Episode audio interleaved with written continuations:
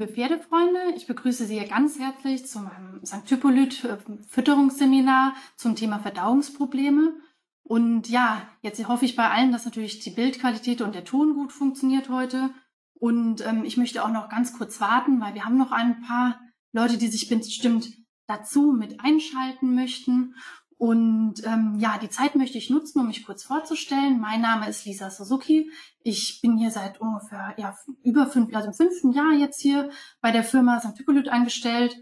Und mein Aufgabenbereich sind neben den täglichen Futterberatungen, Beantwortung von E-Mails, natürlich auch Ihren Anfragen und auch Seminaren gelegentlich. Hauptsächlich auch die Betreuung der Druckwerke und auch der Etiketten. Äh, das heißt zum Beispiel der futtermittelrechtliche Teil, also wie man was und wo man was richtig auf dem Etikett platziert.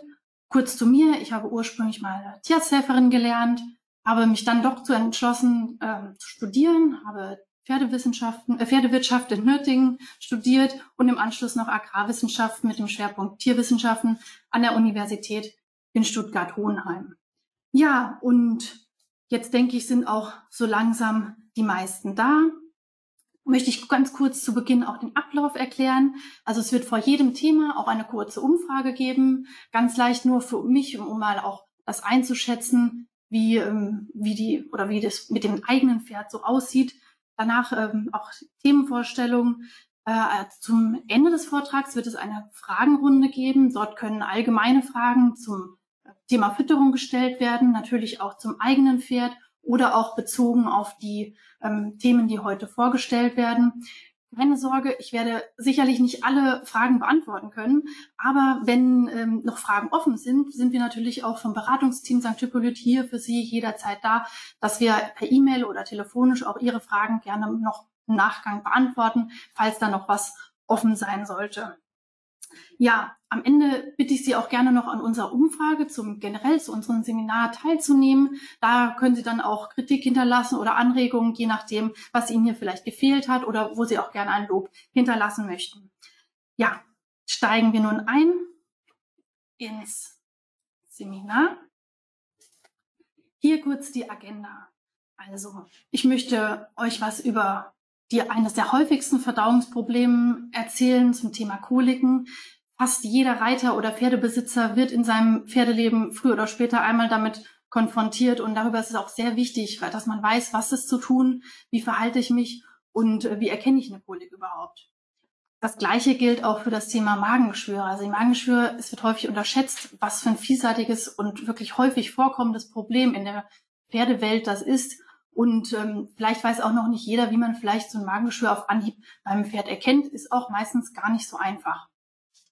Unser letztes Thema wird heute die Verdauungsstörung, das Kotwasser sein. Ist ja heutzutage immer mehr ein Thema. Also ich kenne kaum Pferde, die das nicht früher oder später einmal im Leben hatten oder auch vielleicht sogar dauerhaft darunter leiden. Und daher möchte ich hier aber auf ein ganz spezielles Themengebiet eingehen, was das Kotwasser angeht, was das ist. Das werden wir dann noch im Verlauf dann gleich sehen. So, zu den Koliken. Ich möchte jetzt hier kurz die Umfrage starten und Gerne können Sie jetzt daran teilnehmen. Also die Teilnehmer haben abgestimmt. Vielen Dank schon einmal dafür.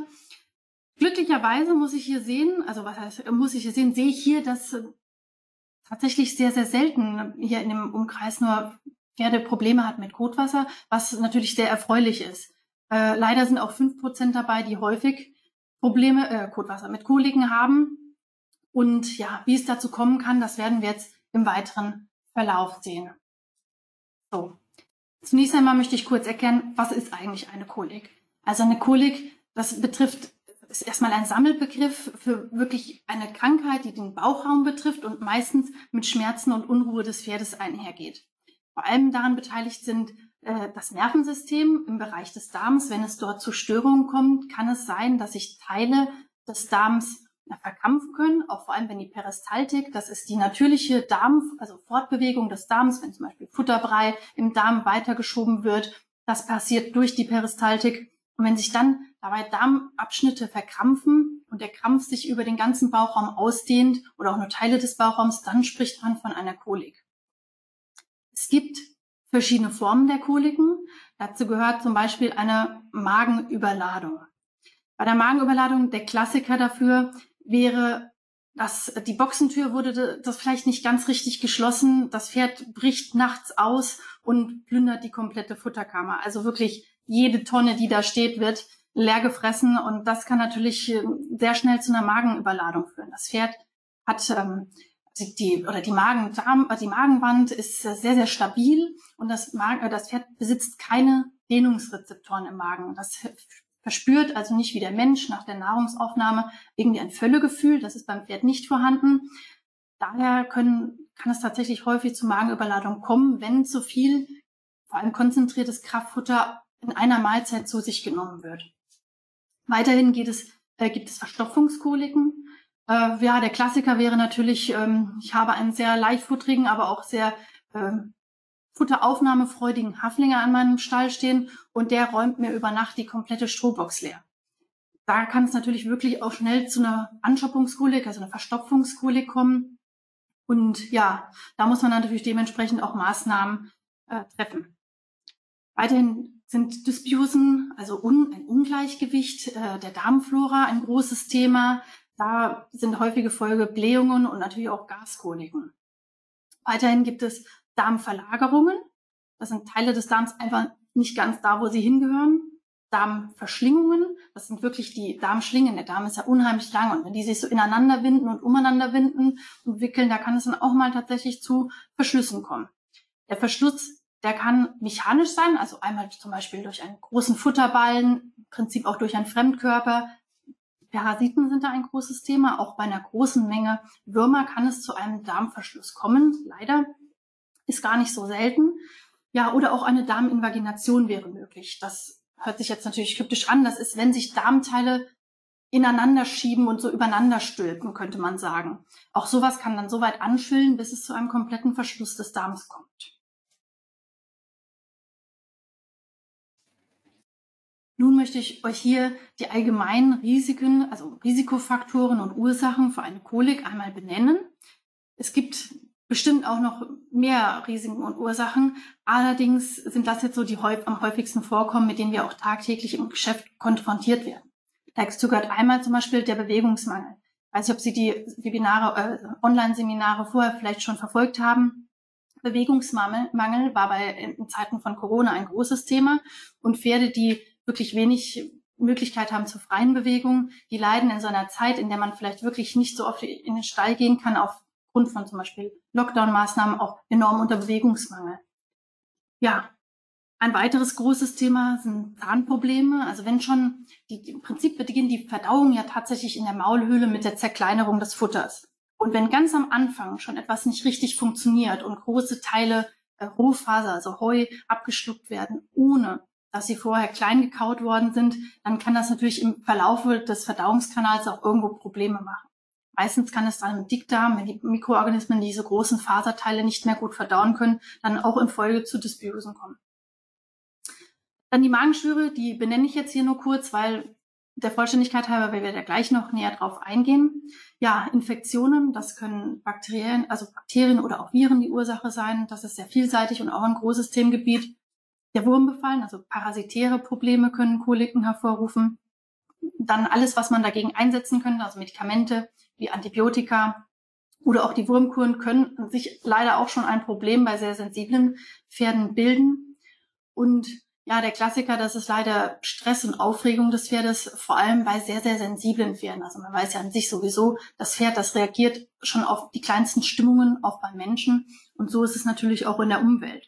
Und da kann eine sehr stressige Umgebung natürlich beim Pferd auch dafür sorgen, dass es tatsächlich Verdauungsprobleme entwickelt. Das kennt vielleicht auch der ein oder andere Mensch bei sich selbst, wenn er extrem aufgeregt ist oder unter Stress steht. Das schlägt einem dann sehr schnell auf die Verdauung. Und daran hängen natürlich auch unheimlich viele Ketten hintereinander, wie zum Beispiel äh, Probleme des Immunsystems. Weil wenn die Verdauung schon mal nicht stimmt, dann kann alles, was damit zusammenhängt, natürlich auch aus dem Gleichgewicht geraten.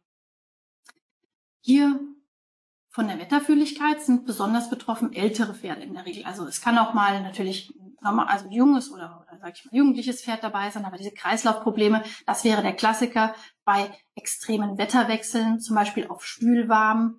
Das vertragen viele ältere Pferde wirklich nicht mehr sehr gut. Aber auch da lässt sich über die Fütterung zum Beispiel einiges machen. Da möchte ich dann später nochmal drauf eingehen. Ja, ein erhöhter Keimgehalt der Einstreu wünscht sich auch keiner. Das ist äh, zum Beispiel verdorbenes Stroh oder auch Futterreste, die nicht ganz aufgefressen worden, und, äh, worden sind und dann verderben. Das kann tatsächlich auch zu sehr großen Problemen führen, wenn sie erstmal im Verdauungstrakt sind und dort anfangen, die ganzen Probleme zu bereiten. Weiterhin Vergiftungen. Äh, da kennt man klassischerweise, ich glaube, so die Herzzeitlose, die löst Kolik-Symptome aus. Das ist wirklich ja dann wirklich auch schon natürlich höchste Zeit, äh, da was dagegen zu unternehmen. Tumore, die hat man jetzt vielleicht gar nicht so auf dem Schirm, dass man denkt, okay, ein Tumor ist ein klassischer Kolikauslöser, aber ich kenne ein, persönlich ein Pferd, das ähm, tatsächlich aufgrund eines Tumors an einer ähm, sehr extrem Kolik gelitten hat. Und zwar war das ein Lipom, das ist eine gutartige Fettgeschwulst, die sich einmal ringförmig um den Darm gelegt hat. Und der Darm wurde damit fast gänzlich verschlossen. Und ja, dass das natürlich zu Verdauungsproblemen führt, das kann man sich sehr gut vorstellen. Im Detail möchte ich jetzt hier einmal auf die fütterungsbedingten Risiken und Ursachen eingehen. Unheimlich wichtig, und das ist immer die Basis, was man immer wieder oder nicht oft genug betonen kann, ist natürlich die Raufutterqualität und die Menge des gegebenen Rauffutters. Also wird zu wenig Rauffutter gegeben, dann kann das im umge also im Endeffekt dann auch zu Verdauungsproblemen führen. Man würde hier als Faustformel annehmen, ungefähr 1,5 bis 2 Kilogramm Raufutter je 100 Kilogramm Körpergewicht. Und wir gehen hier auch immer vom Sollgewicht des Pferdes aus, sonst wird es langfristig auch unterversorgt. Also wir sprechen jetzt nicht hier davon, was wiegt mein Pferd aktuell, sondern was sollte es eigentlich wiegen. Dann überhöhte Kraftfuttermengen, da war ich ja eben gerade schon mal dabei. Klassiker für die Magenüberladungskolik.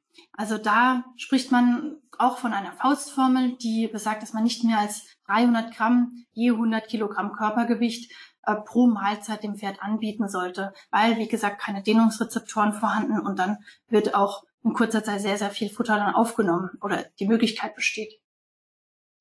Auch ein großer Fehler in der Fütterung sind ähm, Getreidesorten, die nicht, die, die über keinen guten Stärkeaufschluss ähm, verfügen. Wenn man zum Beispiel Gerste oder Mais im Ganzen anbietet, das ist für das Pferd nicht besonders gut verdaulich. Das heißt, solche Getreide sollten immer in veredelter Form, also hydrothermisch aufgeschlossen, angeboten werden, damit die, die Kohlenhydrate, die ja auch reinkommen, für das Pferd auch wirklich gut verfügbar sind. Weil da geht es nicht nur ganz um die Verdaulichkeit, sondern auch die Bekömmlichkeit, dass das Pferd das dann auch wirklich gut aufnehmen kann. Ja, auch hier gibt es eine, eine Richt, einen Richtwert und man spricht hier von nicht mehr als ein Gramm Stärke pro Kilogramm Körpergewicht des Pferdes, die pro Mahlzeit gereicht werden sollten. Ja, erhöhter Keimgehalt ist klar, also verschimmeltes Futter, ob das jetzt eine verschimmelte Karotte ist oder ähm, schon feucht gewordenes äh, Müsli im Sack, also das gehört absolut nicht auf den Futterplan Ihres Pferdes. Ja, der Wassermangel. Da gibt's auch äh, ja häufig, ich kenne das auch von meinem eigenen Pferd, Wassermangel kommt man vielleicht jetzt gar nicht mal so drauf, weil Pferd hat ja eine Selbsttränke in seiner Paddockbox. Aber mein Pferd schafft es zum Beispiel tatsächlich dort auch des Öfteren mal reinzuäppeln, so dass es dazu kommen kann, dass diese Tränke über längere Zeit einfach nicht genutzt werden kann. Also Worst Case wäre, ich reite abends, ähm, jetzt nach der Arbeit, und ähm, stelle mein Pferd danach wieder in seine Paddockbox. Er, kurz nachdem ich gegangen bin, äppelt er in diese Tränke rein. Und ja, im besten Fall wird es morgens von unseren Stallhelfern direkt entdeckt und die Tränke ausgeräumt. Aber manchmal, tja, da dauert es halt auch ein bisschen länger, bis das festgestellt werden. Und da kann das Pferd schon wirklich auch Probleme kriegen, wenn da eine Weile kein Wasser aufgenommen wird. Also immer schön die Tränke kontrollieren, sehr wichtig. Auch äh, Bottiche auf den Koppeln übrigens da. Ähm, ja, Klassiker. Also meiner hat das auch mal ganz gerne gemacht. Ja, dann ein spontaner Futterwechsel ist definitiv nicht zu empfehlen. Dazu gehört auch das hier schon genannte zu schnelle Anweiden, weil auch das Anweiden, also die Umstellung von Raufutter, also äh, sehr rohfaserhaltigem mit wenig Trockensubstanz, äh, mit viel Trockensubstanzhaltigem Heu äh, auf sehr auf Feuchtfutter wie Gras. Also das kann natürlich, ist eine Futterumstellung und kann im blödesten Fall dann auch zu Dysbiosen führen im Darm. Eine unzureichende Vitalstoffversorgung. Hier spielt Magnesium unter anderem eine große Rolle, weil Magnesium natürlich auch für die Reizweiterleitung im Nervensystem und aber auch für die Entspannung der Muskulatur äh, von großer Bedeutung sind. Also da muss man auch sehr gut drauf äh, aufpassen. Und was ein Pferd jetzt zu guter Letzt natürlich auch nicht tun sollte, wäre es hungern zu lassen oder zu lange Fresspausen zu gestalten. Über die Maximalzeit, da gehe ich auch gleich dann nochmal drauf ein. Ja, Jetzt wäre die Frage natürlich, es hat jetzt tatsächlich habe ich ja gesehen, dass einige Pferde in der Umfrage oder einige Pferdebesitzer tatsächlich noch nicht ähm, mit, mit einer Kolik in Berührung gekommen sind. Das ist auch wunderbar so. Wie aber als Laie, wenn ich es wirklich noch nie gesehen habe, auch erkenne ich, dass das Pferd unter einer Kolik leidet. Also im Allgemeinen sind die Pferde wirklich sehr, sehr unruhig. Das heißt, man stellt sie in die Box, sie drehen sich viel, sie wälzen sich, sie schauen sich nach ihrem Bauch um, beißen vielleicht auch in Richtung Bauch. Manche treten mit den Hinterfüßen immer wieder in Richtung Bauchdecke, vom starren Stampfen, das immer wieder hinlegen, aufstehen, hinlegen, wälzen wollen. Äh, ja, das sind schon wirklich Alarmzeichen, da muss man sofort reagieren. Es gibt aber auch etwas subtilere Anzeichen, auf die man vielleicht nicht so oder die man nicht sofort reagieren würde. Das ist zum Beispiel das Flehmen des Pferdes. Wer das noch nicht gesehen hat, hier im Vortrag ist das äh, der Schimmel. Der flemt zum Beispiel dann könnten auch einfach nur die, das Zahnfleisch und die Augen, ähm, die Augenschleimhaut etwas gerötet sein. Auch äh, ja, Schwitzen und eine leicht erhöhte Atemfrequenz, wie auch ein erhöhter Puls, können auch schon für Koliksymptome sprechen. Wenn ich ein Pferd habe, das von Natur aus vielleicht eher etwas der zurückhaltende Typ ist, dann muss ich da auch sehr, sehr, sehr sensibel für sein, dass sowas schon ein Problem äh, für mein Pferd bedeuten kann, beziehungsweise dass ich da auch hellhörig werde. Die Darmgeräusche, die können sehr deutlich, also sehr, sehr laut oder auch gar nicht zu hören sein. Ich würde empfehlen, dass ihr am besten mal bei eurem gesunden Pferd immer mal hört, wie hört sich der Darm eigentlich an, wenn er, wenn er normal ist. Also dann hat man vielleicht auch eine bessere Unterscheidung dazu, wenn der Darm tatsächlich auch mal Probleme machen sollte.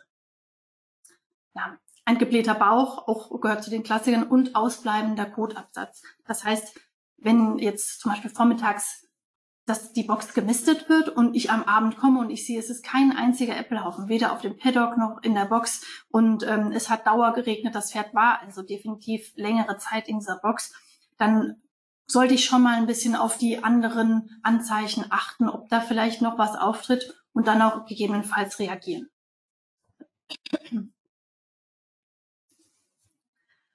Zu den Sofortmaßnahmen.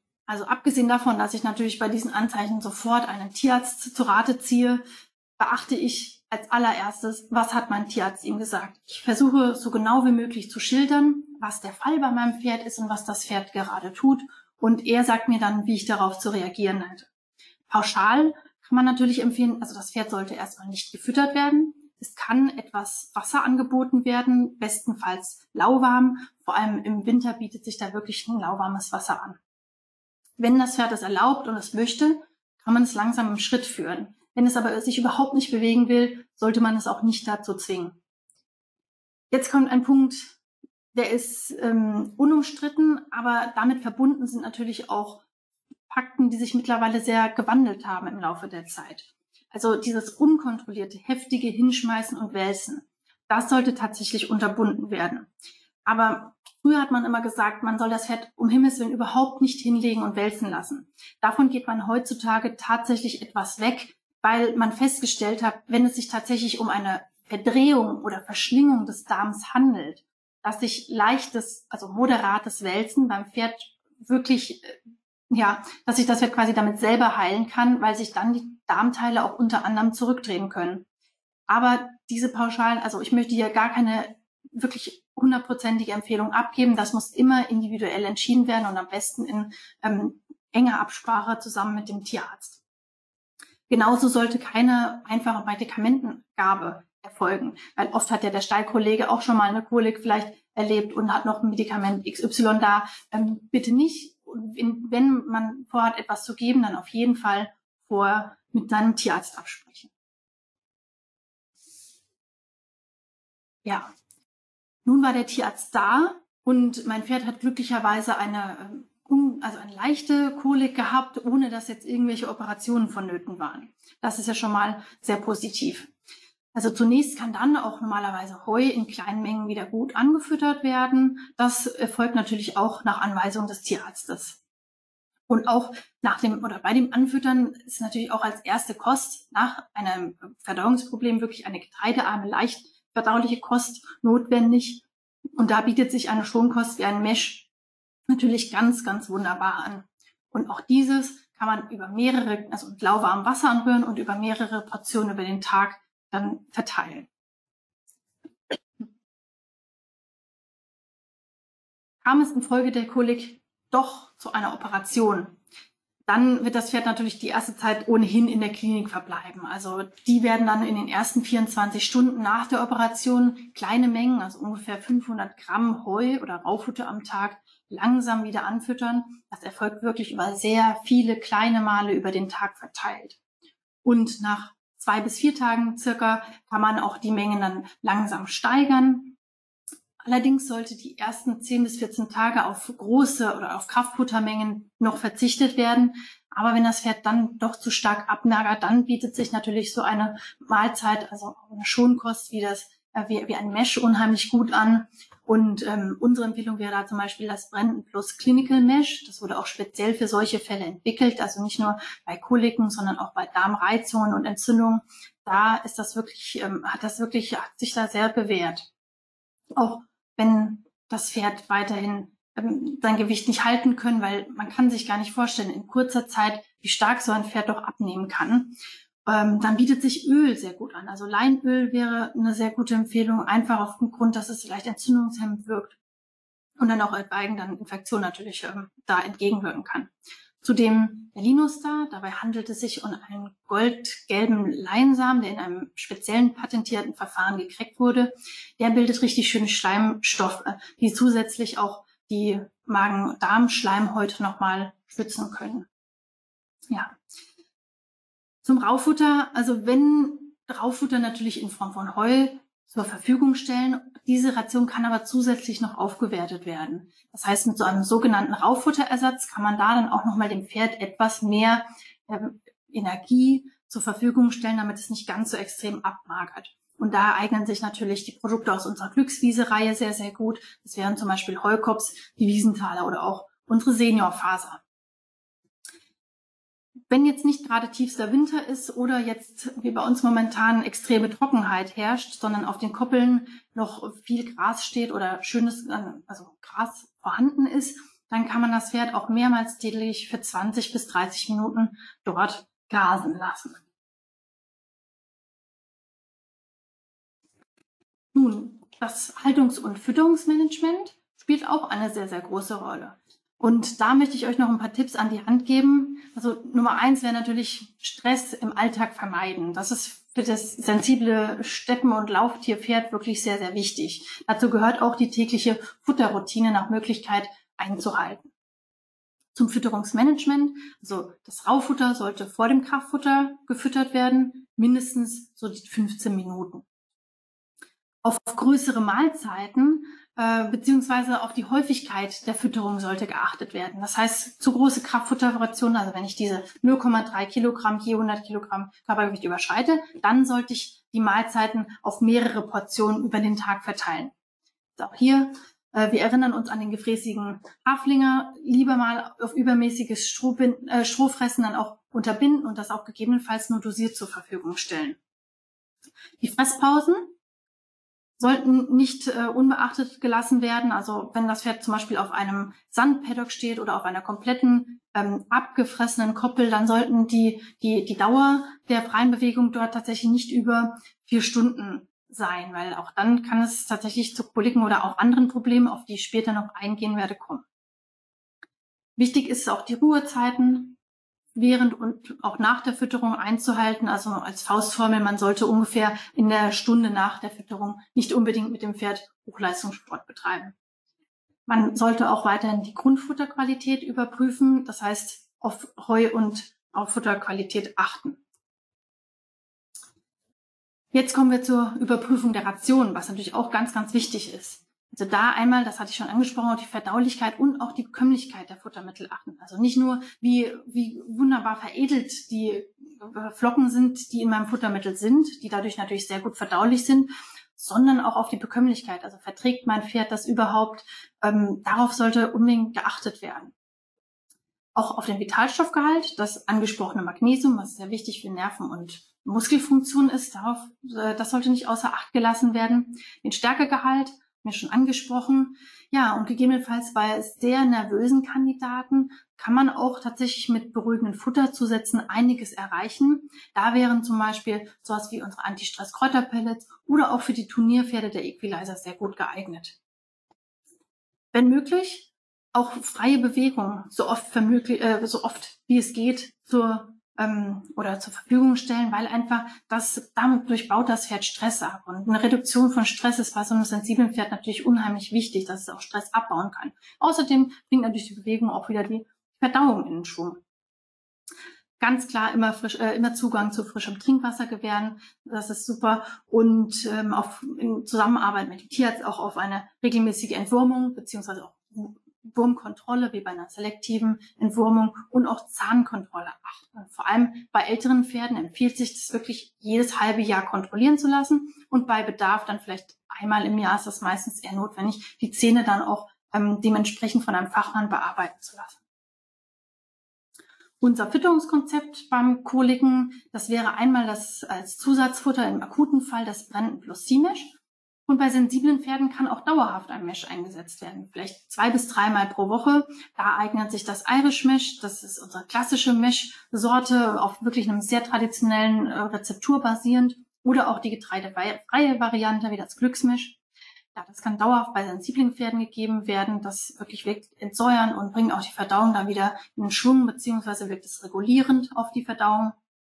Bei Bedarf eignen sich auch Hefekulturen, also unsere Hefekultur, die unterstützt wirklich nochmal den Aufbau einer stabilen Darmflora, zum Beispiel bei Dysbiosen. Ja, Leinöl und Linuster hatte ich jetzt bereits genannt. Die pflegen auch nochmal den Darm und eignen sich natürlich auch sehr zum Gewichtsaufbau bei abgemagerten Pferden. So, dann kommen wir zum nächsten Thema. Das sind die Magenschwüre. Auch hierzu möchte ich mit euch eine kurze Umfrage starten. Ab jetzt tut sich nicht mehr ganz so viel. Damit beende ich die Umfrage und möchte euch auch gleich hier die Ergebnisse zeigen.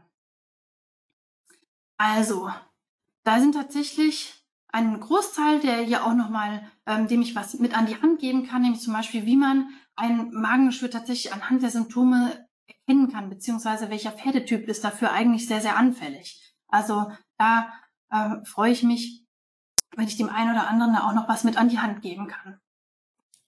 Magengeschwüre. Ja, zur Einleitung.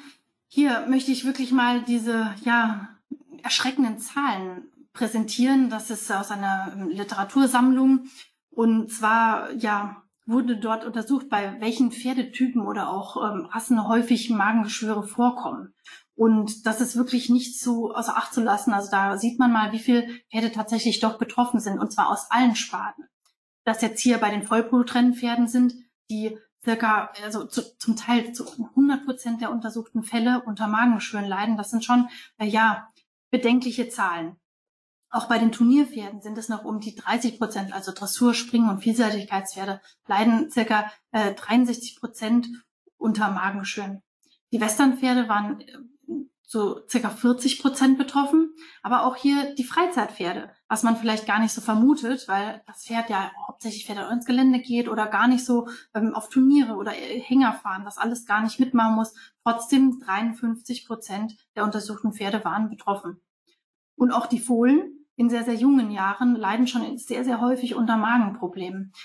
Woran das liegt, weiß man nicht ganz genau. Man geht davon aus, dass es wahrscheinlich der Stress durch die Mutter oder auch in, in der Herde ähm, verursacht wird. Also gerade der maternale Stress, also der durch die eigene Mutter erzeugt wird, weil das die Mutter vielleicht auch sehr fürsorglich sein kann und dem Fohlen sagen möchte, wo es besser zu liegen hat, kann natürlich Stress für das Fohlen bedeuten und dann kann es auch da zu Magenproblemen kommen. Bei Pferden, die nur auf der Weide gehalten werden, da ist die Zahl logischerweise wirklich auch am niedrigsten, da sind es weniger als 10 Prozent. Hier mal eine Abbildung eines äh, Pferdemagens. Möchte ich kurz zeigen. Also beim Pferd entstehen die meisten Magengeschwüre. Das gucken wir uns auch gleich nochmal genauer an. Hier in diesem, in dieser Zone, also das ist der Übergang. Hier unten ist der untere Teil des ähm, Magens, des Pferdemagens.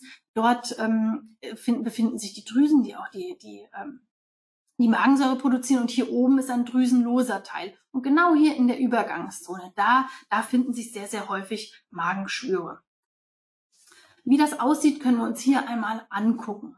Also hier sieht man einen Pferdemagen und hier ist dieser Übergang zwischen drüsenhaltiger und drüsenloser Schleimhaut und da kommt es dann sehr, sehr häufig äh, zu diesen Geschwüren mit Einblutung. Der untere Magen, so würde man sich einen Magen wünschen, das ist ein gesunder Magen.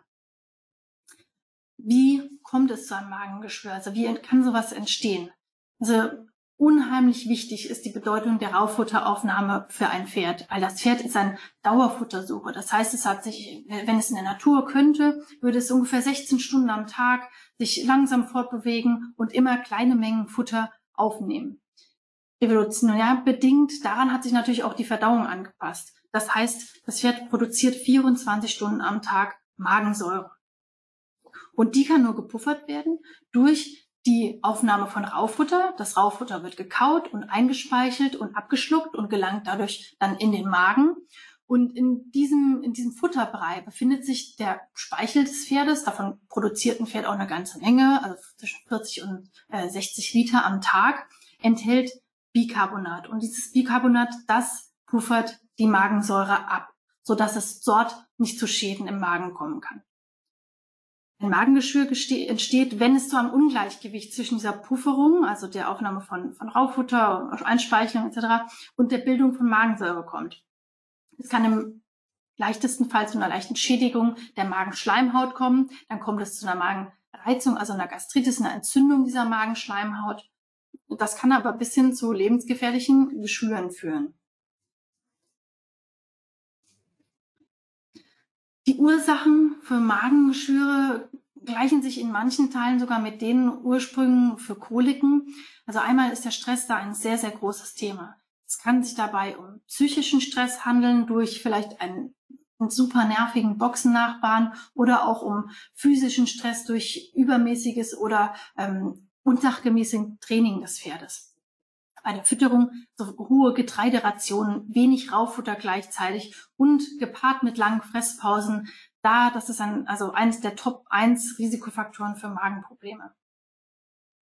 Dann bei der Haltung, äh, sehr einseitige Haltung, das heißt hier auch nochmal auf den stressigen Bo Boxennachbarn zu kommen, aber auch Stress in der Herde. Also es ist, äh, Herdenhaltung ist natürlich an sich was Wunderschönes, aber es ist auch nicht jedes Pferd geeignet für eine Großgruppenhaltung. Das muss man auch sehen. Und sein Pferd dann gegebenenfalls vielleicht aus dieser Herde dann auch wieder entfernen, wenn es einfach nicht zur Ruhe kommt oder auch nicht ans Rauffutter gelassen wird.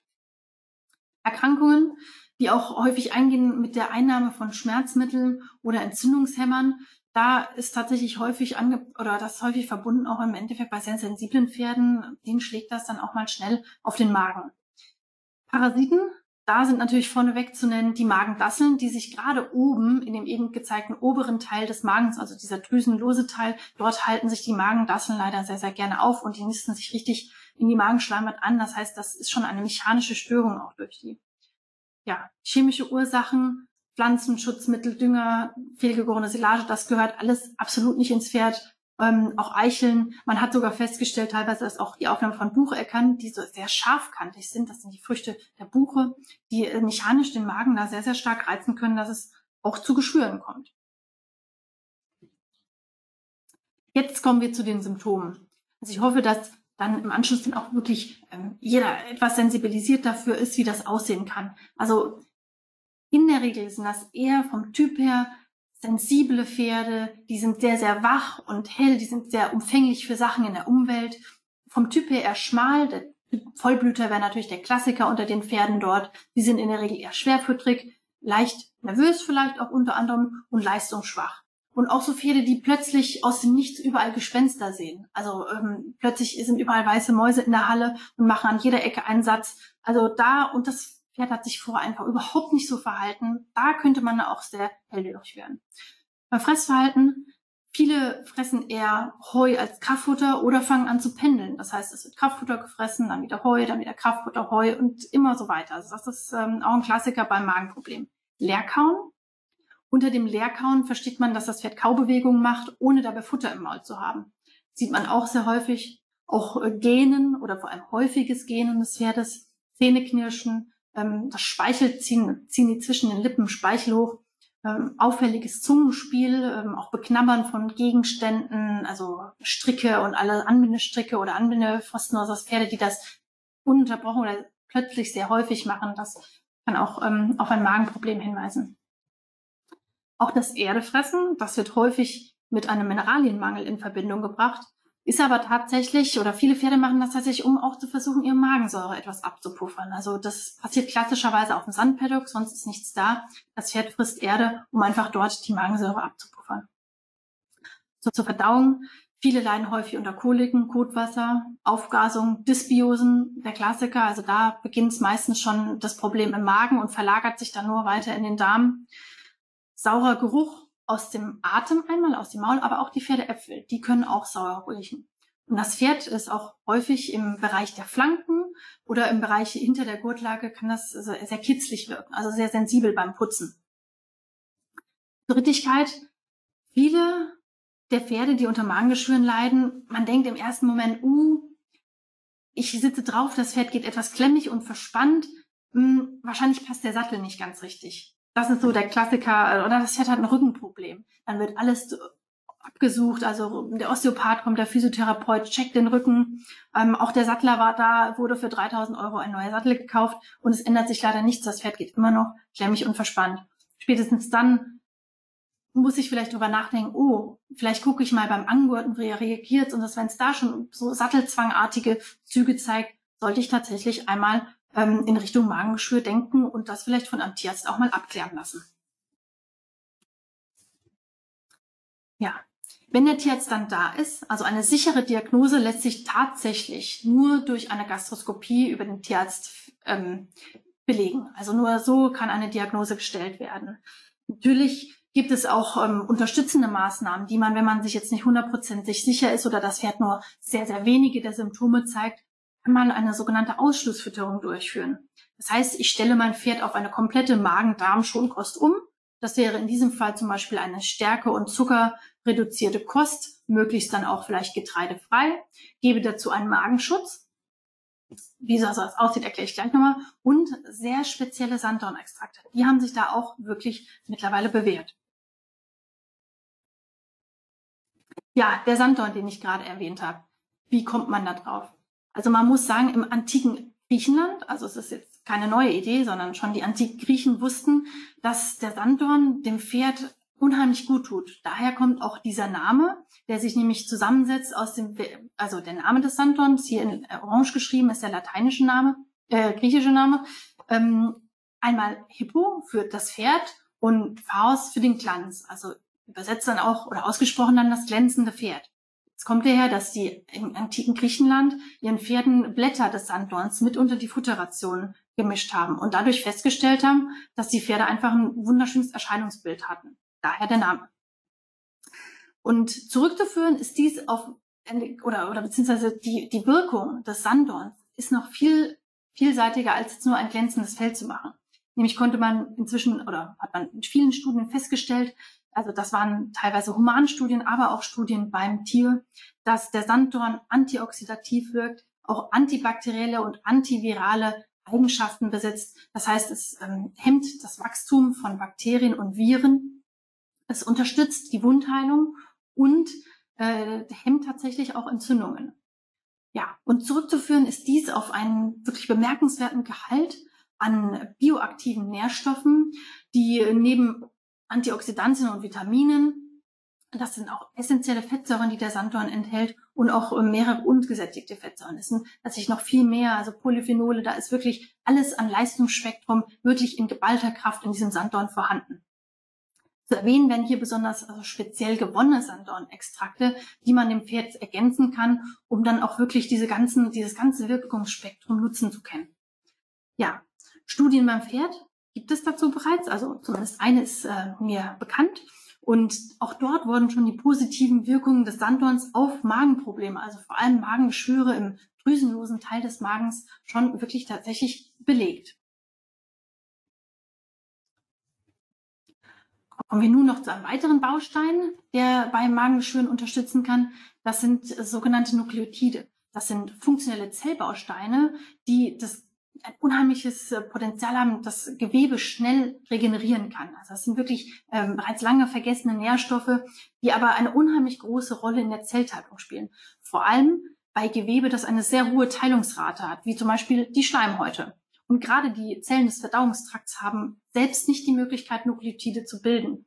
Das heißt, sie sind wirklich auch ähm, darauf angewiesen, dass man Nukleotide auch zuführt. Das kann natürlich über die komplette Nahrung bestehen oder natürlich auch über Präparate, die speziell Nukleotide auch liefern können. Ja, die dann im Verdauungstrakt auch wirklich ihre, ihre, ihre Wirkung entfalten. Und zwar beschleunigen sie das Wachstum und auch die Erneuerung der ganzen Magenschleimhäute. Speziell jetzt hier auf den Magen bezogen, aber gut tun das natürlich auch dem Rest des Verdauungstraktes. Und das führt natürlich dazu, dass es auch einfach zu weniger Magenproblemen kommt und das geschädigte Gewebe wirklich enorm schneller auch abheilen kann. Zum Fütterungsmanagement. Also die Ernährung sollte, wie schon eingangs erwähnt, sehr stärke- und zuckerarm gestaltet werden. Das heißt, möglichst getreidefrei, Fresspausen reduzieren.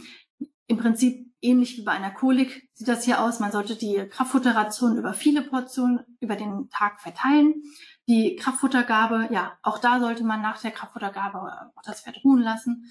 Ja, das Heu mindestens 15 Minuten vor der Kraftfuttergabe füttern, dass auch einfach schon mal eine Einspeichelung des Futterbereichs stattfinden kann, abschlucken und das Pferd auch schon, ja, sich nicht so extrem auf das Kraftfutter, auf die Kraftfutteration draufstürzt. Das wäre auch wichtig, das ist ein großer Faktor. Ähm, deswegen sollte Heu immer vor dem Kraftfutter gegeben werden. Stressoren sollten gesenkt werden. Also ähm, Langzeittransporte hat man tatsächlich genutzt, um in verschiedenen Studien Magengeschwüre zu provozieren und daraufhin auch untersuchen zu können. Ähm, da wurde tatsächlich festgestellt, dass Pferde durch gerade sowas wie Hungerpausen und Langzeittransporte innerhalb von vier Tagen, das ist wirklich eine sehr kurze Zeit, schon Magengeschwüre ähm, entwickeln können. Ja, zudem die Magenschleimhaut bei der Regeneration unterstützen. Und hier zählt es wirklich, das sind Nukleotide und Sandon-Extrakte, die sich da bei uns wirklich in der Beratung auch sehr stark bewähren. Wie so ein Fütterungskonzept für ein Magengeschwür aussieht, zeige ich euch hier kurz. Also einmal gibt es ähm, auch hier, je nach Figur und Leistung des Pferdes, ein getreidefreies Basisfutter. Für die schwerfutterigen Pferde wäre es eher das Brennen XL, zum Auffüttern auch geeignet. Für die leichtfutterigen Kandidaten, die sind selten unter den Magengeschwürkandidaten, aber dennoch gibt es sie.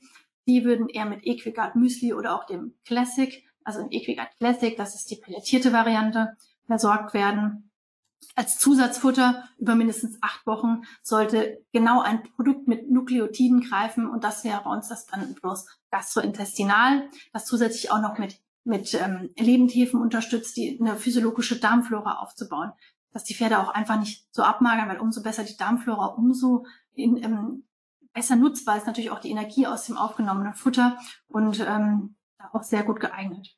Und bei uns das Brenden Plus Gastrobalsam das ist nicht nur ein unheimlich guter Energielieferant, es basiert nämlich auf meist keinem Öl. Also das gibt einmal Energie für das Pferd, zum auch Gewichtsaufbau oder auch während der Turniersaison, wenn einfach der Energiebedarf auch etwas höher ist, mit diesem sehr speziellen Sanddornextrakt.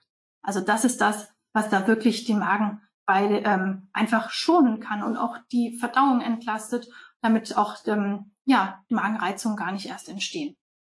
Bei Bedarf können auch hier noch ein getreidefreies Mesh, wie das Glücksmesh, ergänzt werden. Oder auch hier äh, bewährt hat sich unser ähm, schöner gelber Leinsamen, der Linus da, der mit seinen schönen Schleimstoffen, wenn man den kurz mit Wasser aufkocht, ähm, also nur mit heißem Wasser übergießen reicht fast schon und dann bildet er wirklich schöne Schleimstoffe und zudem die Pferde fressen das auch sehr, sehr gerne. So, dann kommen wir zu unserem oder zu meinem letzten Thema hier. Auch hier habe ich eine kurze Umfrage für euch vorbereitet. So, die dürft ihr jetzt gerne wieder beantworten. Jetzt tut sich nichts mehr. Ich schließe die Umfrage nun. Also, Die Frage war natürlich, ähm, ob das Pferd oder das eigene Pferd, das man besitzt oder das man vielleicht auch noch pflegt, unter Kotwasser leidet. Und ähm, da ist doch beeindruckend, dass doch eine Großzahl betroffen oder eine Großteil der Pferde betroffen ist, auch bei euch. Deswegen habt ihr wahrscheinlich auch heute hier eingeschalten. Und ähm, aber auch die glücklichen 24 Prozent hier, die äh, damit noch keine Berührungspunkte hatten. Also da kann ich nur sagen, das ist äh, wirklich natürlich auch mal schön zu hören. Einmal natürlich die Frage, was ist Kotwasser eigentlich? Kotwasser ist nicht zu verwechseln mit Durchfall. Also Kotwasser ist wirklich freies Darmwasser, das auch ganz unabhängig vom Kotabsatz ausgeschieden werden kann. Also das kann vor dem Kotabsatz stattfinden, danach oder auch mal zwischendurch, ohne dass überhaupt ähm, Kot abgesetzt wird. Die möglichen Ursachen für das Kotwasser, die sind so unglaublich vielseitig, dass das jetzt tatsächlich den Rahmen dieses ähm, Online-Seminars komplett sprengen würde. Also da kann man dann ein komplett eigenes Seminar auch nochmal drüber halten. Es geht von Parasiten über schlechte Rauffutterqualität oder fehlgegorene Silagen, auch hier Medikamente, die Magengeschwüre, ähm, allgemeine Fütterungsfehler oder Stress des Pferdes, eines der häufigsten Faktoren beim Kotwasser. Ich möchte hier jetzt wirklich ganz gezielt auf die Problematik der Mykotoxine eingehen. Zwar, ja, Mykotoxin, ein sehr kryptischer Begriff. Da fragt ihr euch bestimmt, ähm, was ist das eigentlich? Also Mykotoxine sind, wenn man es jetzt einfach mal benennen möchte, das sind Schimmelpilzgifte, die die Pilze, also in ihrem Stoffwechsel als Nebenprodukt auch mitproduzieren.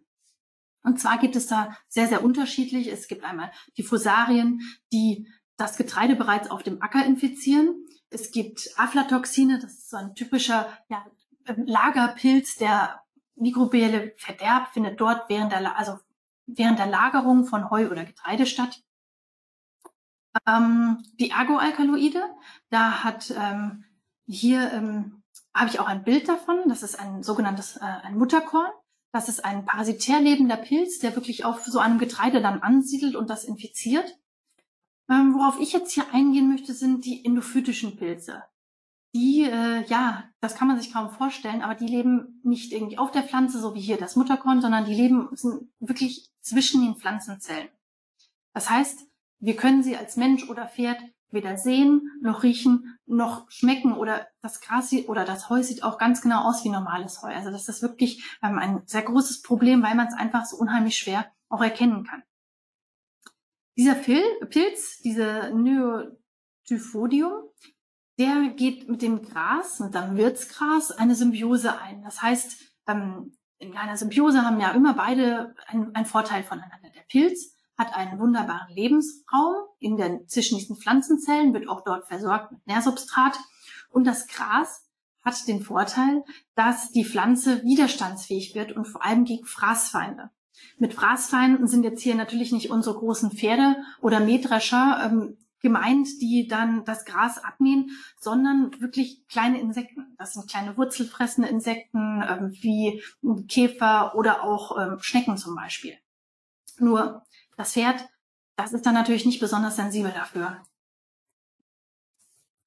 Und diese Toxine, die sind tatsächlich in den, also die dort durch diese Pilze oder in den Pilzen entstehen, die sind nicht zu unterschätzen. Also man geht davon aus, dass während der Blütezeit dieser Giftgehalt in den Gräsern auch wirklich am höchsten ist und aber auch bei starkem Stress des Grases. Das kann sein durch länger anhaltende Trockenheit oder auch ähm, Kälte oder auch sehr starken Verbiss. Sie kennen das ja, unsere Pferde, die haben ja wirklich die Möglichkeit, das Gras bis auf die Wurzel herabzuzupfen. Und äh, dieser starke Verbiss, der macht dem Gras auch unheimlich viel Stress, so dass es dann ähm, versucht, seine Widerstandsfähigkeit zu vergrößern, indem es mehr Toxine oder mehr Pilze ähm, in seinen Zellen geduldet und dann auch die Giftgehalte natürlich enorm ansteigen können. Was man festgestellt hat, ist, dass besondere Gräserarten eher betroffen sind und dazu gehören das deutsche Weidelgras oder auch der Rohrschwingel. Deutsches Weidelgras seht ihr auch hier in der Präsentation abgebildet, falls ihr euch gerade fragt, wie das eigentlich aussieht. Die Symptome nach einer so einer Weidelgras- oder beziehungsweise Endophyten ähm, ähm, die sind unheimlich vielseitig. Das ist wahrscheinlich nichts, was von heute auf morgen passiert, sondern was, was sich wirklich über kontinuierliche Aufnahmen immer weiter ähm, da entwickelt. Und dazu gehört einmal die Leberschädigung. Die Leber als zentrales Stoffwechselorgan, der auch der Entgiftung, der körpereigenen Entgiftung, natürlich mit als erstes betroffen. Damit verbunden auch ein schwaches Immunsystem, Zellschädigung im Darm, wiederum natürlich auf, äh, darauf wirkt sich das, oder das wirkt sich auf das Immunsystem auf. Hufrehe, Unfruchtbarkeit, das kann bis zu Aborten, also ähm, einem Verlust der Frucht im Mutterleib kommen. Allgemeine Stoffwechselstörungen, auch ähm, also Abmagerung, unerklärliche Abmagerung und natürlich auch hier das Kotwasser, auf das ich ja hinaus möchte, ist ähm, tatsächlich oft eine Folge von einer zu hohen Mykotoxinaufnahme. Was kann man tun oder auf was sollte ich achten?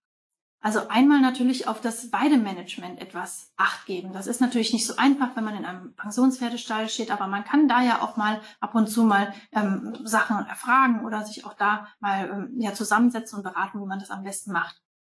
Meine Vorschläge wären hier die Einsaat von endophytenfreiem Saatgut. Denn diese Endophyten, die werden bereits, die infizieren das Gras eher selten tatsächlich direkt auf der Pflanze, ähm, äh, direkt im, im, im, auf der Weide oder so, sondern die werden bereits mit dem Saatgut ausgebracht. Das heißt also bereits die Grassamen sind mit Endophyten belastet und verbreiten sich dann natürlich auch sehr, sehr großflächig. Dann weiterhin kann man auf die Gräserarten, die ich auf meiner Wiese habe, achten. Also sehr unempfänglich für Endophytenbesatz ist das Wiesenlischgras, was auch wirklich zu einem sehr, sehr, oder was auch wirklich allgemein eine sehr, sehr wertvolle Futterpflanze für das Pferd ist. Auch hier eine kleine Abbildung dazu. Dann auch, was ich natürlich auch dann vermeiden kann, ist Stress der Gräser. Also dass es gar nicht erst zu diesem tiefen Verbiss kommt. Ähm, da wäre natürlich ein rechtzeitiger Weidewechsel angebracht. Und auch jetzt, wo wir wieder unterstützen können, eine spezielle Fütterung, nämlich einmal eine enzymatische Entgiftung, die wirklich gezielt eingesetzt wird, bei der ein, durch Enzyme ein biologischer Umbau der Toxine stattfindet und da hat sich wirklich äh, diese Enzyme aus einem Karottenfermentat bewährt. Und ähm, ja, um einfach wirklich schon auf dieser Ebene anzugreifen und äh, Toxine unschädlich zu machen. Dazu die physikalische Bindung der Toxine an zum Beispiel Tonminerale oder Tongesteine. Die wirken im Verdauungstrakt das heißt also schon im vorderen Verdauungstrakt können dann Toxine gebunden werden und ausgeschleust werden, ohne dass sie ähm, den Stoffwechsel überhaupt passieren und dort irgendwie belasten. Dann sehr wichtig ist die Anregung des ganzen darmassoziierten Immunsystems. Das heißt, man möchte die Fresszellen des Körpers, die Makrophagen aktivieren, im Darm oder auch in den Zellen auch wieder aufzuräumen, ähm, aktiv zu werden und dort auch die, die, die Aufnahme von negativen Produkten im Stoffwechsel dort ähm, zu verhindern. Das gelingt auch durch eine Stimulation der Darmflora. Das heißt, hier ähm, werden die Darmflora natürlich angeregt, auch wieder sich zu vermehren. Da muss man schon auch ein bisschen was dafür tun, weil die Darmflora des Pferdes unheimlich sensibel ist und auf kleinste Veränderungen stark reagiert. Da kann man aber auch Abhilfe schaffen, zum Beispiel jetzt auch mit so einer Lebendhefe, also mit so einer Hefekultur. Weiterhin die Regeneration der Darmschläume heute natürlich auch aufrechterhalten, weil die erste Schutzschicht im Darm ist natürlich auch im Magen, ist die Schleimhaut. Da werden Schadstoffe abgewehrt und da wird dann versucht erst gar nicht, dass diese ähm, Schadstoffe überhaupt in den Organismus gelangen. Das zu verhindern wäre natürlich wunderbar. Ups. Ja, unser Fütterungskonzept bei Kotwasser wäre das Basisfutter jetzt wie ähnlich wie beim Magengeschwür, also getreidefrei, je nach Figur und Leistung einzuschätzen. Schwerfutterige Pferde bringen XL. Bei den leichtfutterigen Pferden wäre es das Equigat Müsli oder die pelletierte Variante, das Equigat. Als Zusatzfutter über mindestens acht Wochen hat sich das Brenten Plus Medigest sehr bewährt. Bei sehr extremen und starken Kotwasserfällen würde man in diesem Fall tatsächlich mit dem Medigest Forte anfangen. Also hier sind diese ganzen Stoffe, die ich eben gerade genannt habe, wirklich in konzentrierter Form drin. Das heißt einmal so ein Karottenfermentat für die enzymatische Entgiftung, dann verschiedene Hefezellbestandteile, die da auch nochmal das Immunsystem unterstützen beim Aufbau von Darmflora und zudem noch diese Tonminerale, die allein die Toxine binden und die Aufnahme schon im vorderen Verdauungstrakt verhindern können.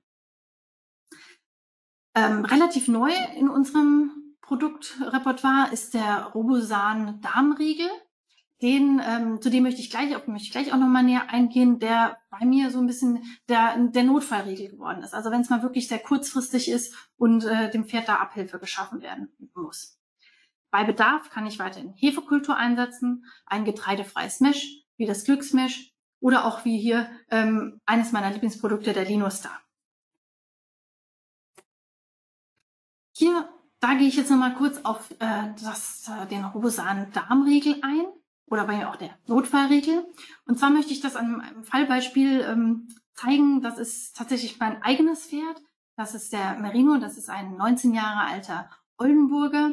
Und der leidet immer mal wieder durch äh, unter Kotwasser durch Hitzestress. Das ist zum Beispiel ein Fall, ich kann nichts gegen Hitze tun, weil ich kann das Wetter nun mal leider überhaupt nicht beeinflussen. Das heißt, das Pferd kriegt einfach wirklich bei Temperaturen jenseits, sag ich mal, so der 32, 33 Grad ähm, Kotwasser und da kann ich wirklich quasi das Thermometer dann erstellen. Und bei mir hat sich wirklich die Gabe von Robosan unheimlich bewährt. Wenn ich schon weiß, ich habe den Wetterbericht gesehen und es droht eine Hitzewelle, fange ich ein, zwei Tage vor an, ein Riegel morgens vom Robosan zu geben und ein Riegel, Riegel abends zu geben. Und was da wirkt, ist wirklich, also wirklich einzigartig. Das ist ein Kräuterkomplex, der sich aus über 80 Einzelkomponenten zusammensetzt, der nicht nur die physiologische, das heißt die gute und positive Darmflora fördert, sondern auch die Anhaftung von Pathogenen, das heißt krankmachenden Keimen an der Darmschleimhaut verhindert. Also da, ähm, das ist wirklich erstaunlich. Vor allem, das bringt auch sehr kurzfristig einen sehr, sehr großen Erfolg. Wenn das Gutwasser etwas weniger worden ist, das kann bei Merino ist es glücklicherweise schon unheimlich schnell der Fall. Also das kann auch schon nach zwei Tagen sich wieder bessern oder regulieren. Dann reicht meistens ein Riegel ich breche den immer durch und gebe einen halben morgens, einen halben abends oder lasse geben, bis die Packung aufgebraucht ist. Und bei Bedarf, also wenn ich wirklich merke, das hat es jetzt noch nicht äh, endgültig gelöst, das Problem, dann kann auch noch mal eine Nachsorge mit dem Medigest äh, erfolgen oder auch mit meinem, also wie gesagt, einem meiner Lieblingsprodukt, dem, dem Linustar. Ja, hier kurz noch äh, meine Quellen, falls jemand das nochmal nachlesen möchte. Das muss ich jetzt leider aus Kreuzmann auch etwas überspringen. Ähm, ja, ich möchte mich äh, an dieser Stelle schon mal herzlich bedanken. Es wird jetzt noch eine kurze Fragerunde angeschlossen und ähm, da möchte ich noch gerne auf eure Fragen eingehen. Ich ähm, möchte euch darauf hinweisen, dass wir Sie, falls Sie jetzt aus der Fragerunde nicht einsteigen möchten, auch gerne telefonisch oder per E-Mail beraten. Da sind meine Kollegen und ich gerne für Sie zur Verfügung. Und ähm, falls Sie jetzt erst später eingestiegen sind oder es vielleicht doch jetzt äh, verpasst haben, das Webinar wird auch ähm, auf verschiedensten Kanälen nochmal als Video zur Verfügung gestellt. Ähm, und zwar auf YouTube, auf unserer Webseite ist das zu sehen, in den Social Media Kanälen Facebook und Instagram und sogar als äh, zum Nachhören als Podcast ähm, ist das möglich. Ja, und da freue ich mich natürlich auch, falls Sie uns jetzt verlassen sollten, wenn Sie kurz diese Umfrage zum Webinar ähm,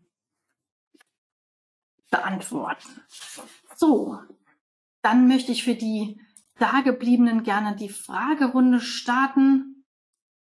So, also ich beginne mal mit der ersten Frage, die ich jetzt hier ähm, lese. Und zwar lese ich einmal die Frage zu. Das ist eine Frage zu Magengeschwüre. Da wird gefragt nach Luzerne, ja oder nein, weil hier immer wieder gelesen wird, dass die harten Stängel den Magen auch äh, reizen können oder ob man das eher in gemahlener Form dann zu dem Pferd zuführen würde. Das ist tatsächlich eine sehr, sehr häufige Frage, weil gerade unser, einige unserer Produkte ja auch auf Luzerne basieren, wie zum Beispiel das Brennen XL, das jetzt in dem Fall ein Pellet ist, weil man halt bei sensiblen Pferden diese Reizung durch Stängel tatsächlich nicht haben wollte.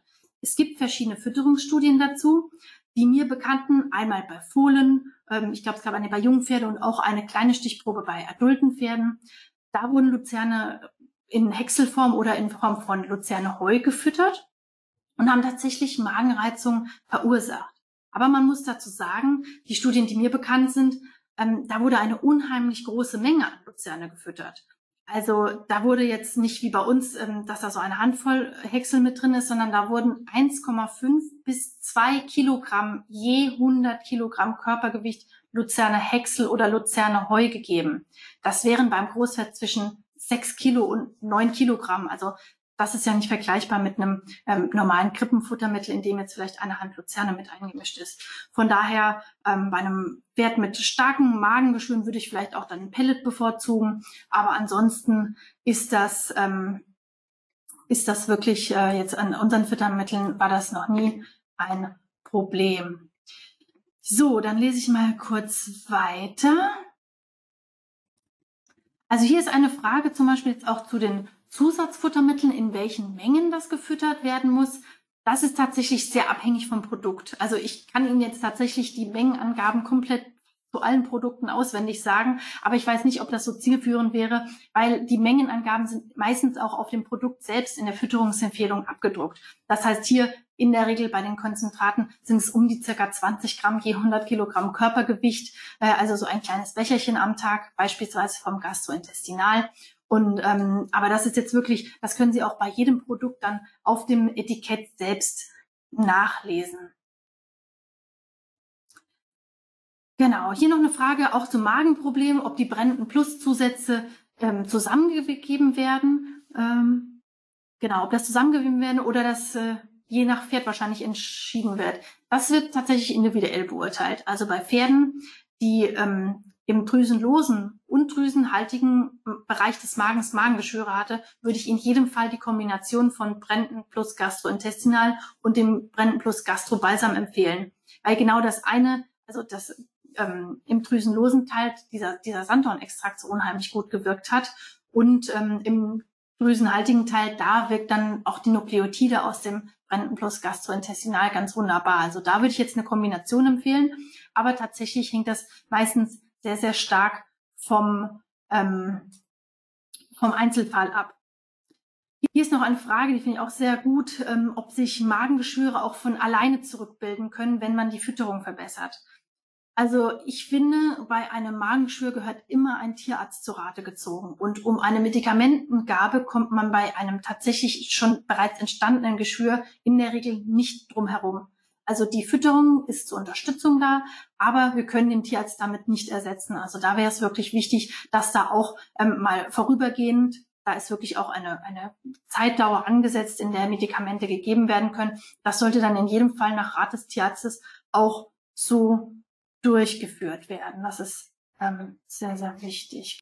Hier eine Frage noch dazu, wie es bei Magengeschwüren mit Heulage aussieht. Also sehr, sehr viele Fragen zu den Magengeschwüren. Das ist ein wirklich brennendes Thema zu sein.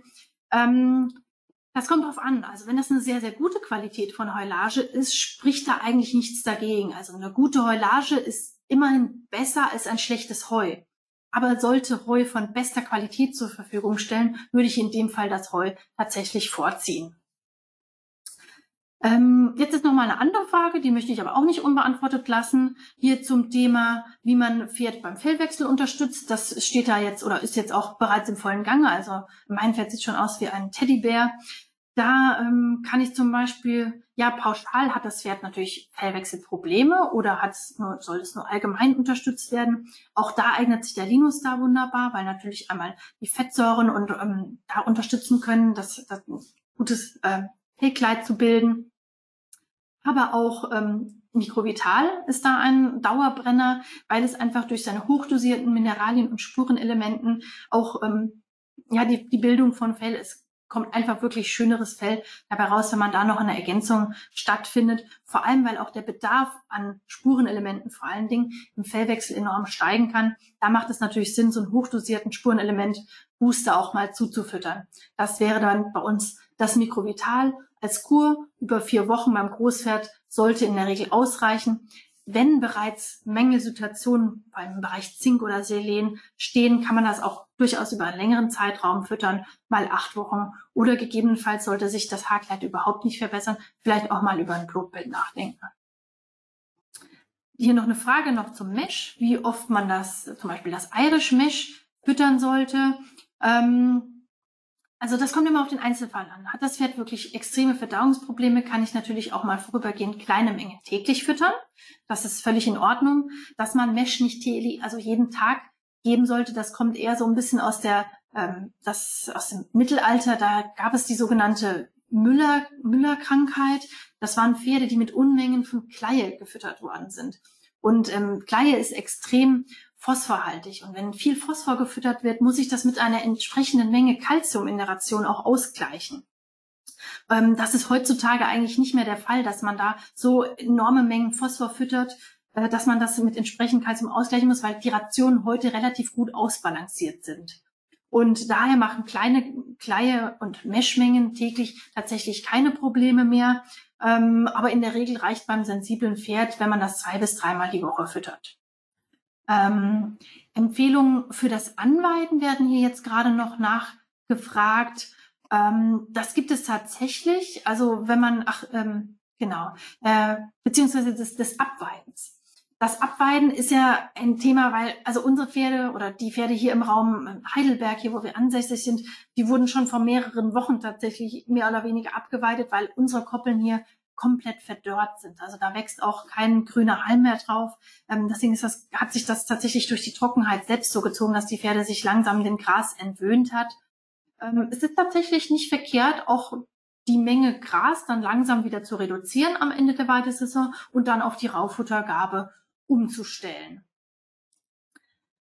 Ja, also hier sind noch unzählige weitere Fragen eingegangen. Aber an dieser Stelle möchte ich doch bitten, wir beantworten gerne jede Frage, gerne per E-Mail oder ähm, auch am Telefon nochmal nachfragen, wenn jetzt etwas nicht beantwortet ist. Aber ich denke, dass wir doch hier jetzt ähm, äh, eine Menge vielleicht auch schon beantworten können. Für die, die sich für eine Beratung interessieren, einfach gerne bei uns nochmal melden. Und ja, damit möchte ich unser schönes Online-Seminar hier heute schließen und bedanke mich ganz, ganz herzlich für eure rege Teilnahme an den äh, Fragestunde und auch ähm, den Umfragen und möchte hiermit dann mein Online-Seminar für heute beenden.